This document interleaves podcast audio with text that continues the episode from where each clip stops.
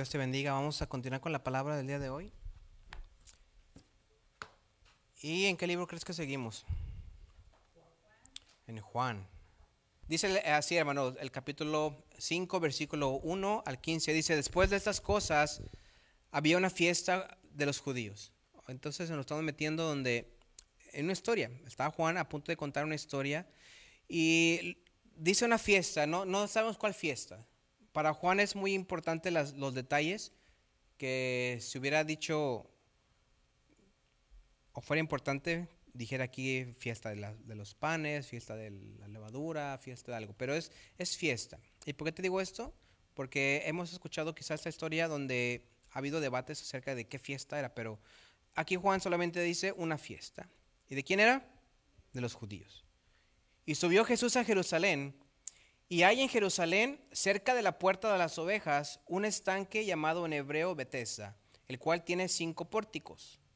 En estos yacía una multitud de enfermos, ciegos, cojos, ¿qué dice? Y paralíticos, que esperaban el movimiento del agua, porque un ángel descendía de tiempo en tiempo y el estanque y agitaba el agua. Y el que primero descendía al estanque, después del movimiento del agua, quedaba sano de cualquier enfermedad que tuviese. Y había allí un hombre que hacía 38 años que estaba enfermo. Cuando Jesús lo vio acostado y supo que llevaba ya mucho tiempo así, le dijo, ¿qué le dijo hermanos? ¿Quieres ser sano? Está preguntando Jesús, ¿quieres ser sano? Viene la respuesta del, enfermo, dice, Señor, le respondió el, enfermo, no tengo quien me meta en el estanque cuando se agita el agua. Y entre tanto que yo voy, otro desciende, desciende antes que yo. Jesús le dijo, levántate, toma tu lecho y anda. Y al instante aquel hombre fue sanado y tomó su lecho y anduvo y era día de reposo aquel día. Entonces los judíos dijeron a aquel que había sido sanado, es día de reposo, ¿no te es lícito llevar tu lecho? Él le respondió, el que me sanó, él mismo me dijo, toma tu lecho y anda. Entonces le preguntaron, ¿quién es el que te dijo, toma tu lecho y anda? Y el que había sido sanado no sabía quién fue, quién fuese, porque Jesús se había apartado de la gente que estaba en el lugar. Después le halló Jesús en el templo y le dijo, mira, has sido sanado, no peques más para que no te venga alguna cosa peor. El hombre se fue y dio aviso a los judíos que Jesús era el que le había sanado. Amén. ¿Por, qué se mueven todas las letras? Porque no tengo mi lente. ¿Y puedes prender la luz de aquí, por favor?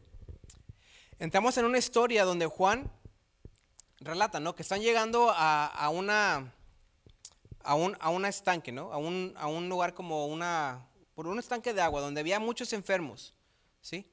Pero la categoría de los que él, él menciona, Juan menciona, dice versículo 3, ciegos, cojos y qué? Y paralíticos. Y también vemos que está llena de personas porque de vez en cuando pasaba un milagro. Se movía, según eso venía un ángel, movía el estanque y agitaba el agua y el primero que descendía a ese estanque pues era sano de cualquier enfermedad. Y también nos menciona que había un hombre que tenía 38 años que estaba enfermo. Y Jesús llegó, lo vio sabiendo que ya tiene mucho tiempo y le dijo, ¿qué le dijo? ¿Quieres ser sano? ¿Quieres ser sano? Y esa es la pregunta que vamos a ver el día de hoy. ¿Cuál es? ¿Quieres ser sano? Si Jesús viniera ahorita y te preguntara, ¿quieres ser sano? ¿Cuál sería tu respuesta? Primero quizá preguntaríamos, pues de qué estoy enfermo, ¿no? Ah, primero investigaríamos, ¿de qué quiero ser sano? Quizá, pues quizá del dolor de esto que tengo por acá, o de, o de este malestar que está aquí, y, no sabría de qué pedir, o quizá buscarías por otras personas que tú crees que están enfermas y que quieres que sean sanas, ¿no? Pero la posición en la que este, este hombre está también nos enseña mucho, porque nosotros, hermano, estaríamos quizá de la misma manera. Y fíjate, en este pasaje está Jesús, como te dije, llega a una fiesta, y llega al estanque, pero dice que ese estanque está frente a las frente al portal donde estaban las ovejas, ¿no? Entonces dice que está cerca de la puerta de las ovejas, el cual tiene cinco pórticos. Está literalmente en el, cerca del templo. cerca del templo. Y lo importante que, y controvertorio que está aquí, es de que el estanque donde estaba lleno de, de, personas enfermas que se llama, ¿cómo se llama el estanque? Bethesda, ¿no? Y Bethesda quiere decir casa de misericordia. De hecho, muchas iglesias ponen así a sus iglesias, ¿no? Iglesia Bethesda, casa de misericordia. Pero no la misericordia que nosotros pensamos.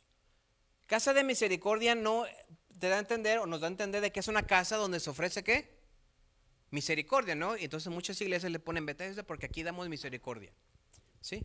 Pero lo que esta, esta, esta en realidad nombre significa, este nombre significa en realidad es casa de, misericordia, pero sí, casa de los que necesitan misericordia.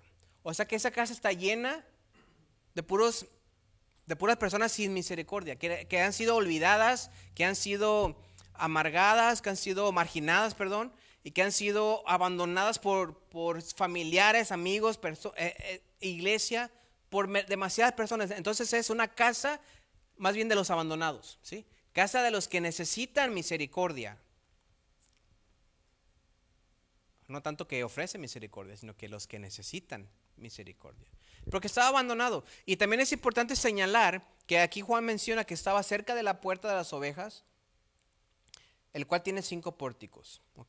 Y había, como te dije, ciegos, cojos y paralíticos. Y luego llega Jesús con este hombre y yo creo que hace una de las preguntas, así como cuando uno va al, pan, ¿no? O a la tienda a comprar pan. Bueno, no a la tienda, llegas a la panadería a comprar pan. Y luego que llegamos y preguntamos, Víctor, ¿tiene pan? Deja esas preguntas obvias, ¿no? ¿Sí? O, llegas a, la tienda y dices, ¿me da 10 pesos de queso? Y luego, te, luego preguntas, ¿cuánto va a ser? ¿Sí? ¿Cuánto va a ser? Ah, pues 15, ¿no? Pero le pedí 10 pesos de queso. Ah, entonces ya sabes cuánto va a ser para que me pregunte, ¿no? Ese tipo de preguntas obvias. Llegar a la casa de, la de los que necesitan misericordia, que están llenos de enfermos, y preguntarle a alguien, ¿vendes pan? ¿Sí? Preguntarle a alguien, ¿quieres ser, qué preguntó Jesús? ¿Sano? La, respuesta obvia, ¿cuál sería con esta persona? Sí, quiero ser sano. Aquí no había oportunidad, más bien no, había, no era una respuesta donde tendrías que ponerle una descripción corta, una descripción larga, una descripción que te pregunta por qué es sí o por qué es no.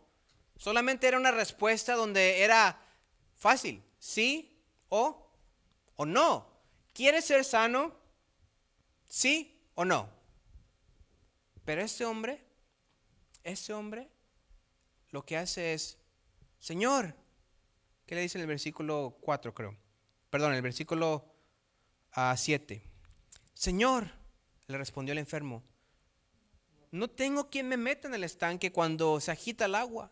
Y entre tanto que yo voy, otro desciende antes que yo. Este hombre está poniendo, antes que una respuesta válida, excusas. A su respuesta la llena con qué?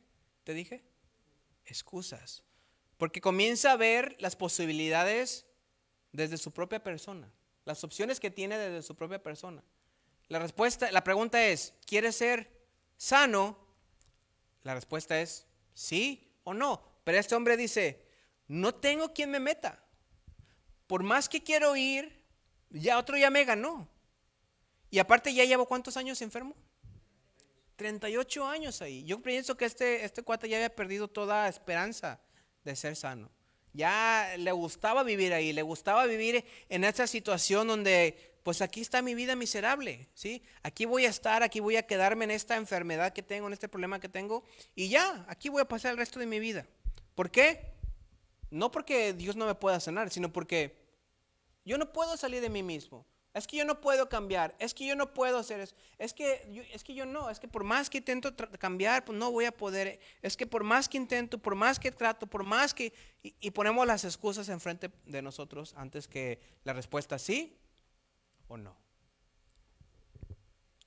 Pero fíjate, aún así Jesús conoció su corazón, de que sabía que sí quería cambiar, sí quería. Y, y la respuesta de Jesús, ¿cuál fue? Oye, oye, oye, espérame, no te pregunté si, si, que por qué no has sanado. te pregunté que si quieres ser sano. ¿Sí? O sea, ni siquiera le dijo nada. La única respuesta de Jesús que Juan nos marca es, en el versículo 7, versículo, perdón, este, 9, 8, Jesús le dijo, levántate, toma tu lecho y anda. O sea, este cuate viene y me dice que me levante. Pero yo no le he dicho si quiero ser sano o no. ¿A, él que le importa, no? ¿A qué le importa que me sane o no? Yo no le he dicho nada. Pero él me está dando una orden que me levante. Y ante esa orden, hermano, él no se pudo detener, no se pudo contener. Él no se pudo, no se pudo, ahora sí que dice, no se pudo quitar, ¿verdad? De ahí, de recibir ese milagro, esa señal que Jesús estaba marcando. Porque es una señal, es una de las señales que Jesús muestra, que Juan nos muestra, perdón, en el libro de Juan quiere ser sano. Y, dice que al instante aquel hombre fue sano y tomó su lecho y anduvo. Y luego ya viene un problema ahí que era día de reposo, ¿sí? Y los judíos que estaban ahí ya lo querían crucificar, matar, ¿verdad? Condenar a este cuate porque, oye, pues no puedes tomar, no puedes tomar tu cama. Está prohibido que en el día de reposo tú tomes tu cama y te muevas. Era, era prohibido, no se podía hacer. No tienes que hacer absolutamente nada. Pero aún así Jesús lo mandó a hacer.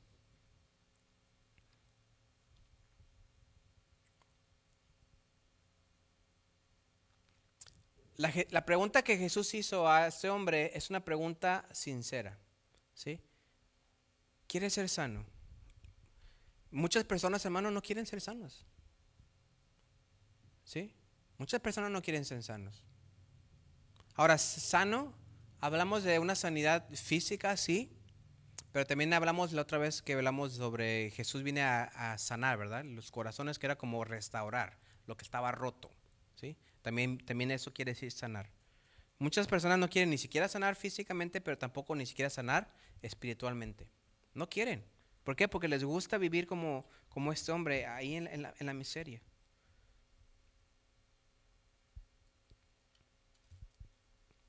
Y aunque quieren ser sanas, hermanos, por más que quieren ser sanas, no, no, no quieren que alguien llegue y, los mueva de su comunidad, que los mueva de, de esa miseria que les embarga. Muchos se desaniman también de tanto tiempo que han estado de una manera mal, que al, final se hace, parte de su vida. Ya, así soy. A ser malo por toda mi vida, así voy a ser desordenado, así voy a ser y así voy a ser y así voy a morir, ¿no? Y así, así fui creado y así soy, ¿no? Que me conozcan como soy. Pero Jesús no le dio oportunidad para otra pregunta más, para una explicación más, sino solamente le dijo, levántate y sana. Y de eso, hermano, así literalmente podemos sacar más explicaciones, ¿verdad? Cómo se enfocan en nosotros. Pero también hay un ejemplo alegórico. ¿Sabes lo que es la alegoría? La alegoría es cuando das un sentido a lo que acabas de leer. Que quizá hay algo por ahí más adentro que quiera decir algo, no tanto literal. Lo que te acabo de decir ahorita era algo literal, así como lo leímos. Había un hombre de 38 años ya enfermo estaba tirado ahí, llegó Jesús, le preguntó que si quiere ser sano y Jesús lo levantó. Pero ahora, si nos, ahora, si nos metemos a la, alegoría, que a Juan le encantaba mucho hacer todo eso, ¿verdad? Hablar en esos tipos de, claves, podemos encontrar algo. Vemos que es un lugar que se llama Bethesda, que quiere decir casa de los que necesitan misericordia o, o los que están abandonados y está cerca de la puerta de las ovejas, el cual tiene cinco pórticos. Eso es el templo. Eso es el templo de Israel. Estaba literalmente, hazte cuenta que aquí está el templo de Israel y ahí afuera estamos viendo la estanque de Bethesda. ¿Lleno de qué? enfermos, ¿verdad? Y algo impresionante, hermano, de que era una casa donde necesitaba misericordia y estaba a un lado del templo. ¿Y quién crees que hacía algo por ellos? Nadie. Nadie hacía absolutamente nadie por ellos. Los más religiosos que estaban allá adentro no hacían absolutamente nada por los que veían, por lo que, por los que, por lo que los que veían ahí enfrente todos los, todos los días mientras estaban en el templo. Y ahí estaban y no les hacían nada. Pero Jesús sí llegó y, se metió, ¿verdad? E hizo algo. Pero estaba eh, ahí. Ahora, los cinco portales, ah, Juan puede ponerlos de una manera así es el templo, o sea, la casa del Señor. y cinco portales. ¿Cuántos libros tiene el Pentateuco de Moisés? Cinco. Son cinco libros que conforman la ley. Y está el templo, ¿no? Y Juan es bien específico. ¿Te, ¿Te, acuerdas que te dije al principio que Juan solamente dijo que era una fiesta? ¿De quién? De los judíos. Si le hubiera querido saber algo más, nos pone fiesta del pan, fiesta de levadura, como en otras ocasiones. Aquí solamente dijo fiesta. Pero sí especificó, Juan sí especificó qué, tipo de, qué tipos de enfermos, qué tipo de enfermos había en ese estanque. Ciegos, ¿qué más? Paralíticos y cojos, ¿sí? Ahora, cojos y paralíticos es casi un poco similar. De hecho, la palabra griega paralítico es paralíticos.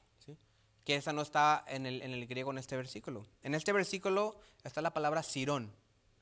O sea, hay ciegos, cojos y sirones.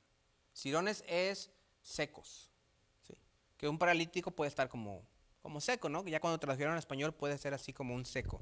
Pero en realidad Juan está mencionando que hay, hay, hay este, ciegos, cojos y secos. Tres, secos. Entonces Juan dice, bueno, los cinco pórticos pueden representar la ley, los cinco libros de Moisés. Enfermos puede haber ciegos, cojos y secos. Y luego también el hombre puede ser no un hombre. Claro que eso sucedió, porque por eso está ahí. Pero lo que Jesús hacía también era una manera para darnos un mensaje, hacía algo y nos daba una enseñanza con todo eso, ¿no? Con, la, con las, vemos en la higuera, en la oveja perdida, en, en, el hijo pródigo, vemos muchas cosas así. Pero está este hombre que representa más que un hombre enfermo, representa a una nación completa que está enferma. ¿sí? Tenemos a los, no, no te olvides, el templo, los cinco libros de la ley, tenemos este, cojos, ciegos, cojos y secos, y un hombre que representa todo un pueblo. ¿Cuántos años estaba enfermo el hombre? ¿Cuántos años duró el pueblo de, Israel en Egipto? 40 años. ¿Y entonces qué tiene que ver 38 con 40? Vamos a ver lo que dice Deuteronomio 2.14.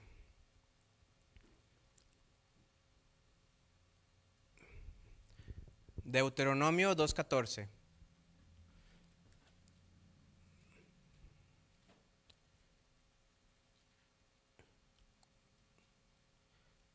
¿Tienes?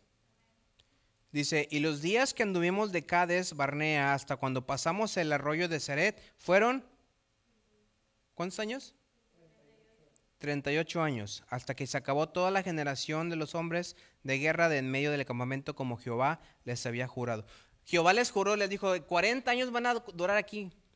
40 años van a durar hasta que muera toda la generación y entre nuevas generaciones a la tierra prometida. Entonces, cuando Dios les da ese, ese castigo, ¿sí? al pueblo de Israel, ya habían pasado dos años. Dos años ya llevaban perdidos ahí. ¿Sí? Y después Dios le da el castigo, vamos a ponerlo de esa manera, el castigo al pueblo de, de, Israel. ¿Y pasaron cuánto dice ahí? 38 años. Ahora, 38 años más. ¿Dos cuánto es? Por eso es que decimos que pasaron 40 años en total en el, en el desierto. Pero desde los a partir de dos años se le dio el castigo y fueron 38. ¿Y cuántos años tenía este hombre enfermo?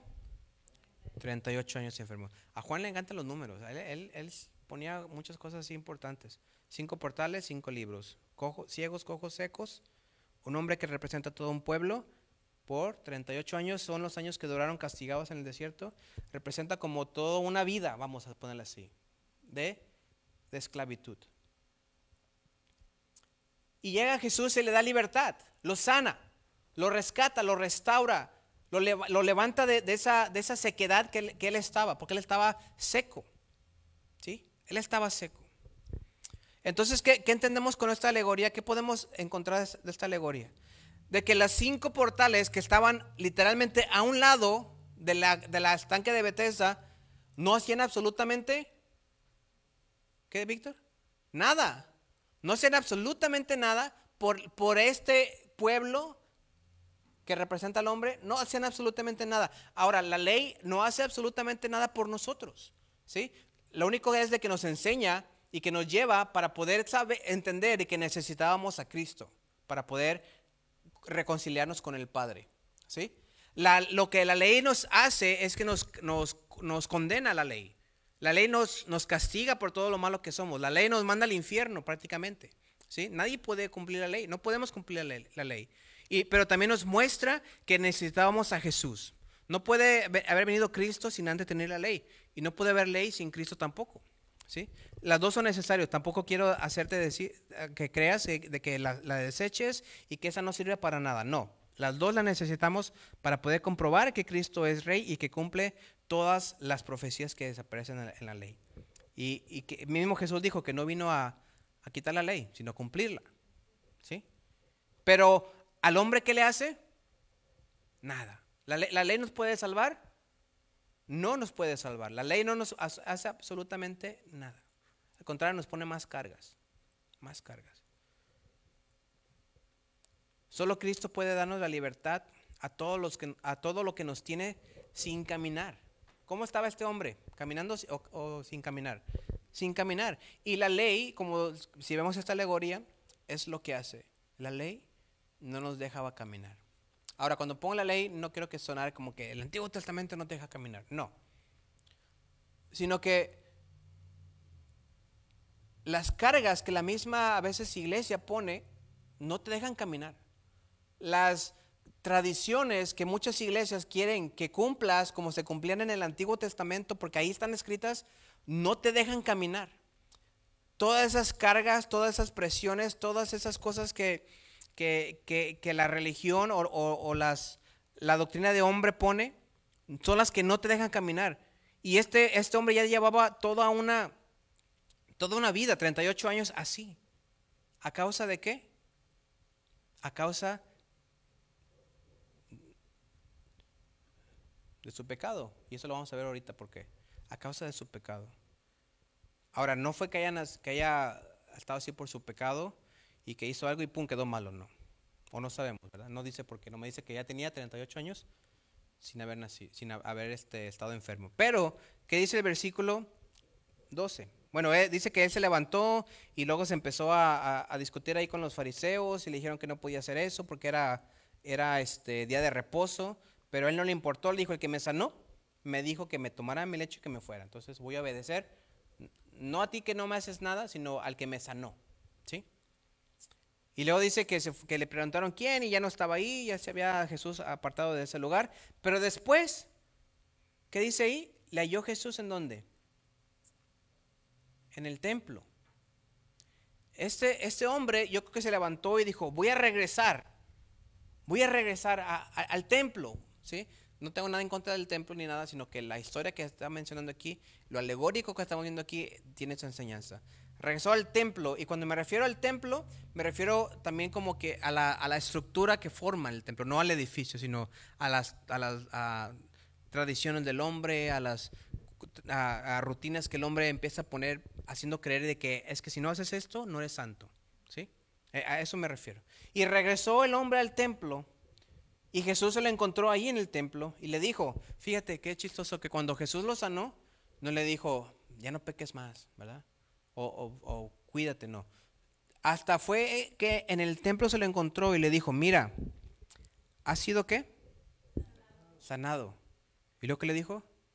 No peques más para que no te venga alguna cosa peor. Entonces nos da a entender de que el hombre había pecado, por eso se había quedado paralítico. Y si este hombre representa a una nación, ¿por qué fue que, la, nación de Israel se quedó paralítica por el desierto por 40 años? Por el pecado, por la desobediencia de del hombre, digo, de la desobediencia del hombre hacia Dios. ¿Y la ley lo pudo sacar de ese pecado? No, no pudo sacarlo de ese pecado. A este hombre, la iglesia o el templo que estaba alrededor, ¿pudo sacarlo de ese pecado? No, solamente Cristo llegó y lo levantó. Solamente diciéndole, ¿quieres ser sano? Este hombre ni siquiera le contestó sí o no, pero no sí lo levantó. ¿Por qué? Porque no importa si le dice sí o no, porque a eso vino Jesús, a darnos sanidad. A eso vino Jesús, a levantarnos de la muerte. A eso vino Jesús, a levantarnos y decirnos, toma tu lecho y vete. sea, toma tus cosas y vete, ¿sí? Pero a este hombre se le quería regresar a lo que para él era lo bueno, para lo que él era lo, su, su lugar seguro, para lo que él era, ay, voy a regresar a esto creyendo de que era lo mejor. Pero ahí Jesús le dijo, oye, te acabo de sanar. ¿Sí? Es como, como si nos echáramos que, a ver, un ejemplo. Como si nos pusiéramos algo que nos enfermemos y luego vamos otra vez a lo mismo. ¿Sí? No sé, que, te agarres un, un, este, un nopal, ¿verdad? Lleno de espinas. ¿Sí? ¿Y qué va a pasar si tú, unas pitayas, ¿conoces las pitayas o las tunas? ¿Sí? ¿Cómo están cuando las cortas del nopal, Víctor? Llena de espinas, ¿no? Y, tú vas y agarras el, la pitayota esa o, la tuna y la agarras con tu propia mano, ¿así qué te va a pasar? Te vas a espinar, ¿no? Y luego tú vas a estar así espinado hasta que encuentres un doctor por muchos años o alguien que te ayude y ya después te quitan las espinas. Y nomás te acaban de limpiar las espinas. ¿Y qué haces, Víctor? Vas, y vuelves a agarrar el nopal lleno de espinas. Tú vas a decir, oye, Jesús es, lo mismo, llegó con él y le dijo, oye, has sido sano. ¿Has sido qué? Sano. No peques más para que no te venga alguna cosa peor. Le dijo dentro del templo, no peques más. No, me malentiendas, y ya no voy al templo porque ahí pecamos. ¿ah? No me malentiendas esto. Es una alegoría donde el templo representa la carga que el hombre pone dentro de la iglesia. ¿Sí? ¿Qué cargas hay? Y, podemos hablar de demasiadas cargas que, la iglesia eh, tristemente ha puesto a, las congregaciones. Vestirse de alguna manera, hablar de alguna manera, ponerse modalidades de alguna manera porque están escritas ahí. Pero como hablamos hace ratito, cada libro tiene su contexto histórico y su tiempo histórico y las razones por las cuales fueron escritos. No para que tú, muchas cosas no son para que tú las hagas o para que nosotros las hagamos porque ahí dice que tengamos que ponernos así. No, no eso es para que nos muestra que aún ni eso los podía sacar de su, de su sequedad. Para eso están ahí, no para, que las, no para que las hagamos. Lo que sí está ahí para que hagamos es seguir a Cristo y obedecer todo lo que nos ha enseñado. Eso sí hay que hacer. Eso sí hay que imitar.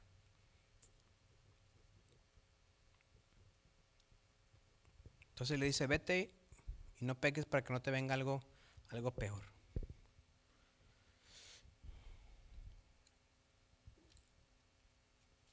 Pregunta Jesús, ¿quieres ser sano? Usando esta alegoría que acabamos de, de ver, ¿quieres ser sano? Muchas veces, bueno, no muchas veces, Cristo nos da libertad, nos dio libertad, amén. Cuando venimos a sus pies, cuando nos entregamos a Él, nos da libertad.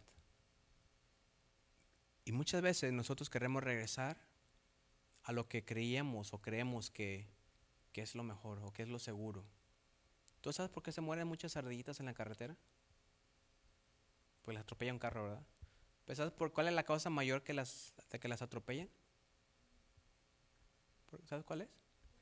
Porque se regresan.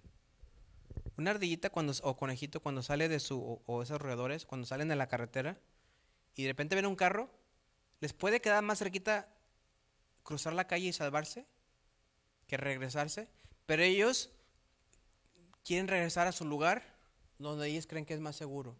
Y al final de cuentas, muchos terminan siendo aplastaditas ahí, pobrecitas, ¿no?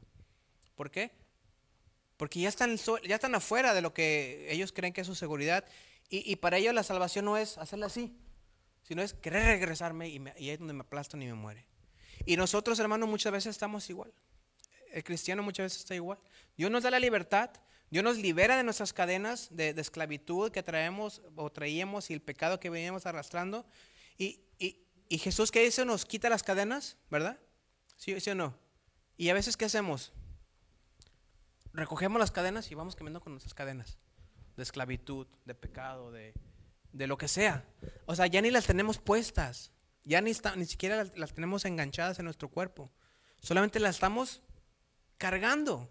¿Por qué? Porque creemos que esa es nuestra seguridad. Creemos que eso es lo que yo sé hacer, lo que me tiene cómodo, lo que yo me siento e-, envuelto. Este hombre tenía 38 años. ¿Qué hacía en esos 38 años? En primera, ¿quién lo llevó ahí? No dice quién lo llevó. No llegó, no sé si llegó solo o no sé, pero no dice quién lo llevó ahí. Pero, él ya estaba ahí. Y si alguien lo llevó ahí es porque fue abandonado. ¿Sí? No tenía amigos, no tenía familia, no tenía quizá nadie que lo pudiera llegar y darle una ventadita al lago cuando, al, al agua cuando se moviera, sino que él ya estaba cómodo en esa situación, queriendo ser sano, pero a la vez no haciendo nada para ser sano. Y muchas veces nos identificamos así, ¿verdad? También.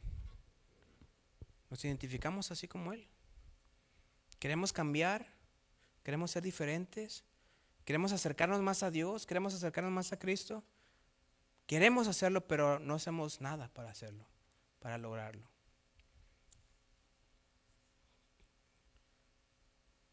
Yo quiero ir al gimnasio todos los años y no hago nada para llegar al gimnasio, ¿verdad? Pero no, el querer no me va a hacer nada. Lo único es quitarme el dinero de mi cartera para pagar la mensualidad y, no ir. Pero hay más que el querer por el que el hacer. Y, y Jesús es el que nos da el querer como el hacer. Jesús es el que nos hace hacer lo que queremos, pero necesitamos estar con Él, con el Espíritu Santo. Entonces, hermano, ¿quieres ser sano? Pregunta el Señor. ¿Quieres ser sano? Sin importar tu respuesta, Él te va a sanar, porque a eso vino. Quita, quita todas tus, tus cosas enfrente, tus excusas, porque no puedes ser sano. Quítalas. No las, ni, ni, le hagas caso. A Jesús no le importó. Porque Él conoce tu corazón. Él conoce que de lo más profundo de tu corazón quieres ser sano de todas las cargas religiosas, de todas las cargas que, que hemos cargado por años, por todas las... Y aún hasta la misma enfermedad, hasta de la misma enfermedad física, Dios quiere sanarte. Ya si te sana o no, o si hay sanidad en tu cuerpo, pues eso ya es de Dios. Pero Él quiere sanarte, Él quiere que, que reconozcas que sí, sí quiere sanar. Entonces, ¿qué le contestarías tú al Señor si te dijera, ¿quieres ser sano? ves a Cristo que llega ahí en tu situación, ahí en tu necesidad, ahí en tu, en tu aflicción, en nuestra, en nuestra miseria que tenemos a veces de, de, nuestra vida. Y, y lo que nos pregunta Jesús es, ¿quieres ser sano? You